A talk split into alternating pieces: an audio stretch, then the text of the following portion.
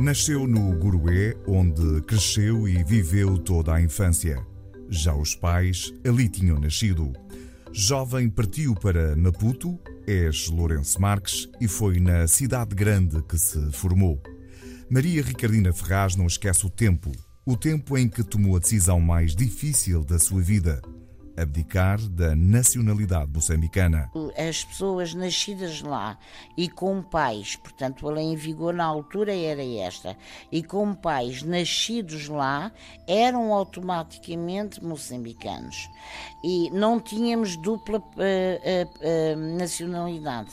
Eu tive, eu consegui a nacionalidade portuguesa através do meu marido, que também nasceu lá, mas cujos pais tinham nascido aqui na Madeira. Para poder sair de lá, eu tive que renunciar à nacionalidade moçambicana. Talvez tenha sido a coisa mais terrível que me tivesse acontecido. Em Moçambique, antes de partir, trabalhou para o Ministério da Educação, ajudando a criar um programa educativo para os irmãos que lá ficaram. Trabalhei no Ministério de Educação, num gabinete contigo à Graça Simbine, para uh, elaborarmos novos materiais, uh, novos programas, para atualizarmos os autores. Eu fiz uma pesquisa enorme e descobertas lindíssimas uh, sobre escritores e sobre a literatura africana. Ricardina deixou tudo para trás, perdeu a identidade, a sua gênese e veio Vim para Portugal não como retornada, porque não conhecia nada de Portugal, nem Portugal conhecia. Talvez como deslocada, talvez como imigrante, que não sou, que não me sinto como tal.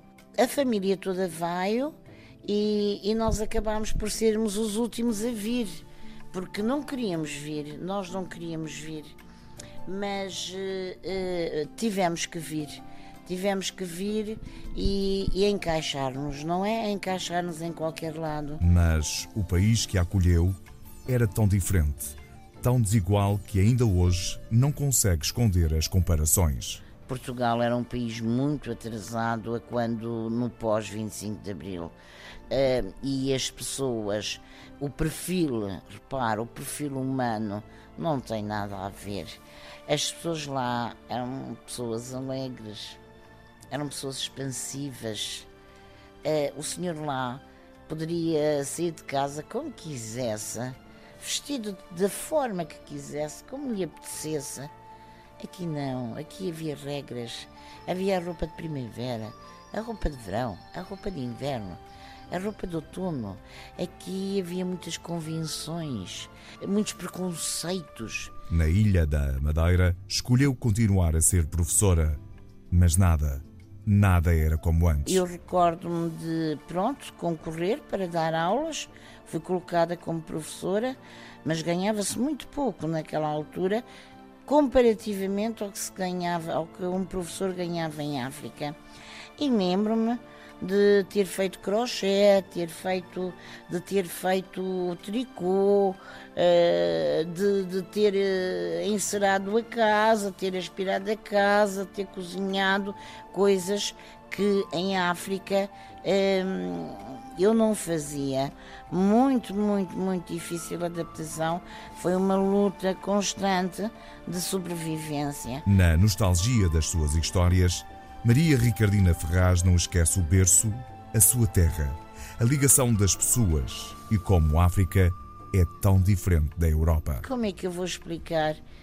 Não vivia com constrangimentos, eh, constrangimentos morais como vive aqui. Não estou a falar em constrangimentos económicos, porque repare, nós lá não fazíamos a diferença entre o pobre e o rico, entre o, o, europeu e o chinês uh, entre o chinês e o hindu. Havia uma ligação. Repare, eu estou a caminho, estou perto dos 70 anos. Eu tenho amigos meus, tenho amigos meus desse tempo, do meu tempo de criança, de 5, de 10 anos, continuamos.